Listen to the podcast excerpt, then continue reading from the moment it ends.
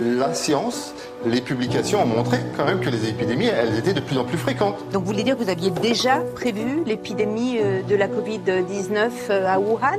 Ce que l'on peut prévoir, c'est qu'il y en aura d'autres. Desde las cuevas de la selva tropical de Gabón hasta las colinas de Tailandia y las lagunas de la península de Yucatán en México, la escritora y directora de documentales, especialista en temas medioambientales, Marie-Monique Robin, recorrió ocho países para su nuevo documental titulado La fábrica de pandemias. Basado en decenas de entrevistas con científicos de alto nivel y conducido por la actriz francesa Juliette Binoche, el documental de Robin demuestra cómo la destrucción del ecosistema favorece la proliferación de enfermedades que mutan para pasar de los animales salvajes a los hombres.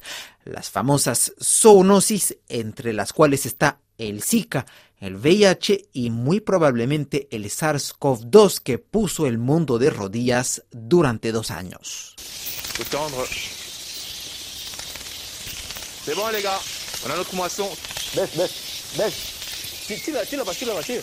En estas imágenes, científicos de Gabón exploran, por ejemplo, una cueva en la selva tropical donde viven cientos de murciélagos, un animal poco amigable para el hombre, pero que es indispensable cuidar por sus características genéticas y la variedad de su alimentación. Estos mamíferos son los que los científicos llaman reservorios de virus, es decir, que pueden vivir sanamente con peligrosas enfermedades como el coronavirus o el ébola. Sin embargo, todo se complica cuando el hombre destruye su hábitat, lo que les obliga a acercarse a los centros de población humana.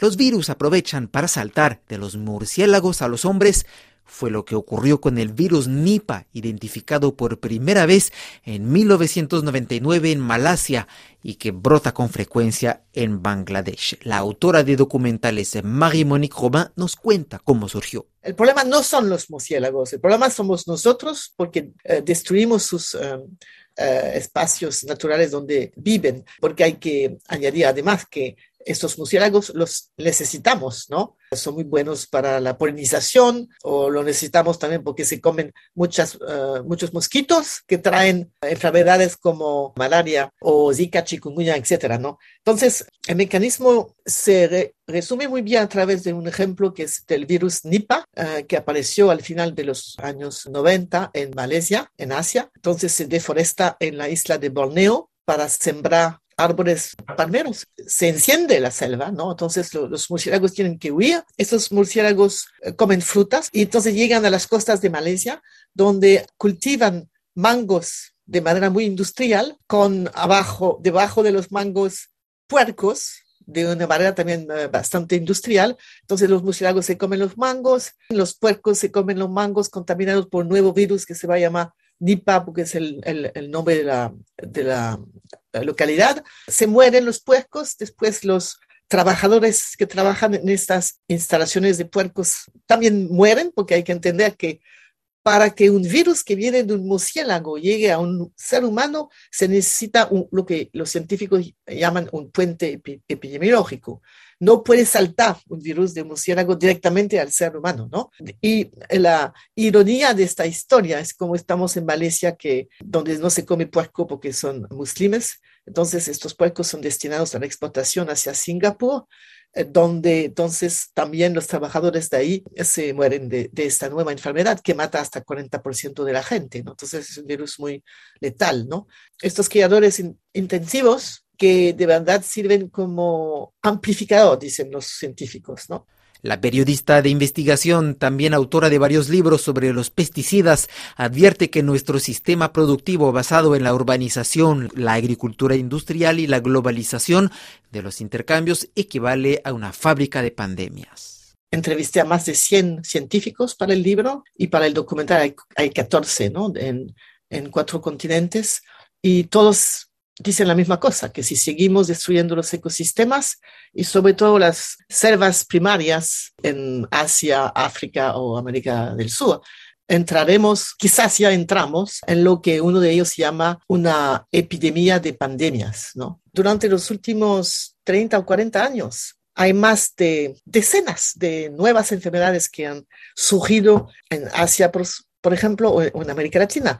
Por ejemplo, Ebola en África, el Nipah en Asia, el Zika en Brasil, el chikungunya, el MERS, etc. La lista es muy larga y lo que estos científicos han demostrado es que es primero el primer factor de emergencia, como dicen, es la deforestación, ¿no? Primero. El segundo factor es los criaderos intensivos de puercos, de, de, pollos, etc. Y el tercer factor es la globalización. Estos mecanismos son muy bien verificados y hasta que han descubierto esos científicos un mecanismo ecológico que demuestra que la biodiversidad es la mejor manera de protegerse de las, eh, contra las, las, próximas pandemias y este mecanismo se llama el efecto dilución. Sin biodiversité, il n'y a plus de vie possible.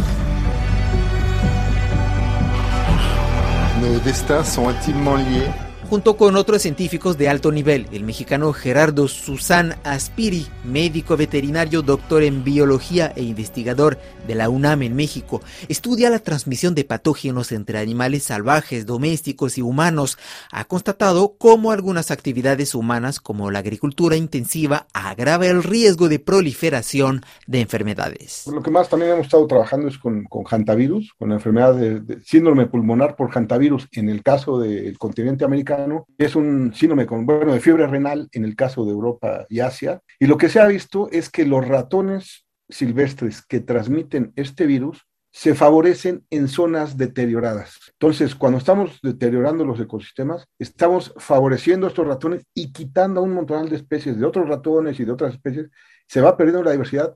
Tenemos, por ejemplo, mus musculus, ratus, ratus, la rata común, el ratón común, pero también otras especies que van muy paralelas a nuestros cultivos. Y precisamente estas especies a nivel mundial son las que transmiten el hantavirus, el síndrome pulmonar o la, enfermedad renal. Y lo que vemos en varios análisis que hemos hecho a nivel mundial, continental, por país y hasta local, hemos visto que precisamente zonas donde se está perdiendo la diversidad aumentan las poblaciones de estos reservorios y aumenta la probabilidad de contraer el hantavirus.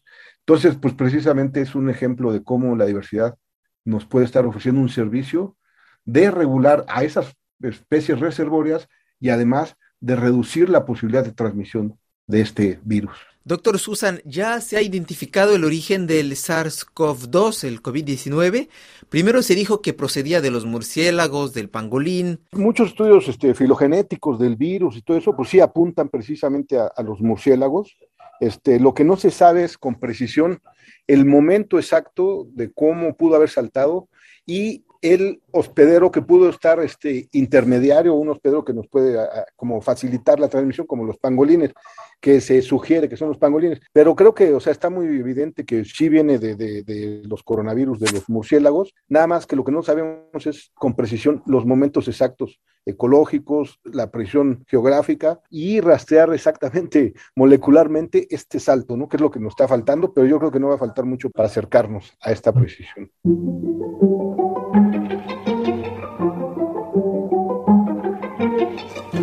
Para evitar la proliferación de esta zoonosis, los científicos son unánimes. Hay que parar la deforestación masiva y dejar intocados los ecosistemas. En las últimas dos décadas, cerca de 100 millones de hectáreas de bosques desaparecieron, alertó la ONU en 2020.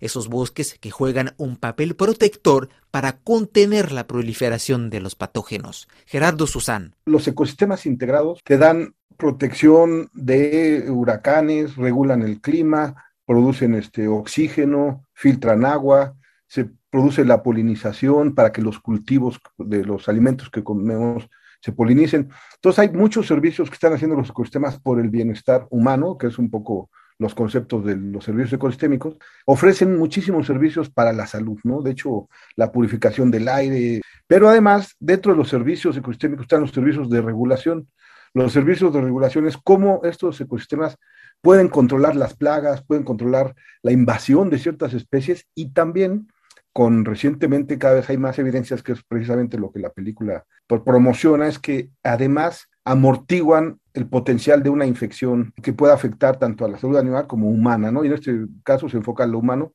Y pues bueno, eso se ha llamado el efecto de dilución. ¿En qué consiste entonces este efecto dilución? Esta se ha visto en varias infecciones, tanto en, corales, en anfibios, en, varias especies, y en infecciones que en zoonosis, como desde la enfermedad de Lyme y varias este, enfermedades que se han demostrado, como hantavirus y otros más, virus del oeste del Nilo, que precisamente zonas con mayor diversidad están ofreciendo ese servicio de amortiguación de la infección. Es decir, cuando se pierde esa diversidad, aumenta la prevalencia o el riesgo de, de, tener esa infección. El documental de Marie-Monique Robin, La fábrica de pandemias, plantea también cuestiones políticas y casi existenciales. Proteger al ecosistema implica cambiar prácticas productivas muy arraigadas, un reto delicado pero no imposible, como lo muestra una experiencia en Tailandia. Marie-Monique Robin. Filmamos en, el norte de Tailandia, donde hasta hace 20 años había muchos cultivos de tala y quema, que consiste en quemar los árboles y después eh, sembrar. Entonces, este, esta práctica se prohibió eh, hace 20 años porque habían quemado todo, tenían problemas de agua entonces, 20 eh, años después, volvió la selva. No es una selva primaria, por supuesto, porque se necesita 700 años para reconstruir una, una selva primaria, pero se, habla en este caso de una selva secundaria, pero los árboles crecieron, la fauna volvió también, eso es una buena noticia, hasta los murciélagos que habían desaparecido y otros animales ¿no? salvajes. Entonces, sí, la buena noticia, entre comillas, porque como le, decía, entonces no es una selva primaria, pero a, lo menos es una selva secundaria y, y se puede reconstruir dentro de 20 años. Renunciar a la agricultura intensiva, limitar la extensión de las zonas urbanas, disminuir los intercambios de mercancías de una región a otra son otros de los desafíos que recomiendan los científicos entrevistados en este documental. Gerardo Susana hemos extraído los recursos este, de una manera desmedida. Y entonces yo creo que tenemos que replantear más bien con estrategias de sustentabilidad y de integración social. Precisamente, sí conservar, no nace decir ya no toques porque necesitamos alimentos, entonces necesitamos proteger, recuperar ecosistemas, pero también necesitamos ser muy inteligentes en las estrategias de producción de alimentos. Entonces, pues sí es un llamado a la sustentabilidad. Este indispensable giro para proteger los ecosistemas y los hábitats de las especies salvajes que nos protegen de peligrosos virus fue teorizado bajo el concepto de una sola salud, promovido por Naciones Unidas y que indica que la salud humana, la del medio ambiente y la de la fauna son interdependientes.